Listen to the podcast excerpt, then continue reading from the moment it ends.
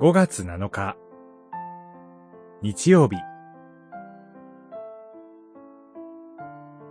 生ける神への道である主イエス。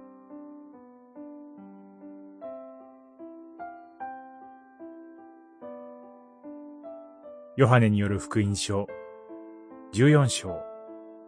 1節から14節。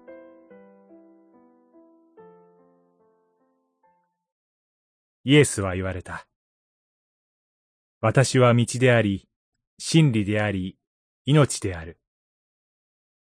私を通らなければ、誰も父のもとに行くことができない。十四章、六節。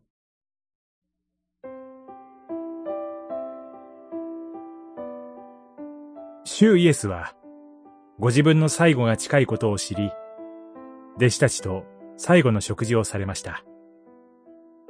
イエスは、弟子の一人であるイスカリオテのユダが自分を裏切るであろうこと、それによって自分は世を去るであろうということ、弟子の筆頭であるペトロが自分を否認するであろうことなどを話されました。主イエス・キリストが弟子たちから離れていくことは彼らに大きな不安と動揺を与えます。主イエスは、弟子たちを励まされます。心を騒がせるな。神を信じなさい。そして、私をも信じなさい。主イエスが彼らから離れていくことは、彼らのためでした。主が去ることは落胆すべきことではなく、彼らが神と共に住み、神を永遠に喜ぶために場所を用意するためでした。その用意ができれば、彼らを迎え入れると約束されます。主イエスの言葉は、大きな希望と勇気を与えます。私がどこへ行くのか。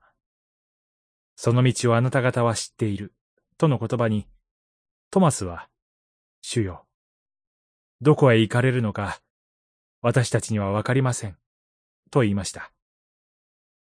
主イエスは、ご自身が父の身元へ至る唯一の道であり、主イエス以外に父に至る道、父を知る道はないと言われます。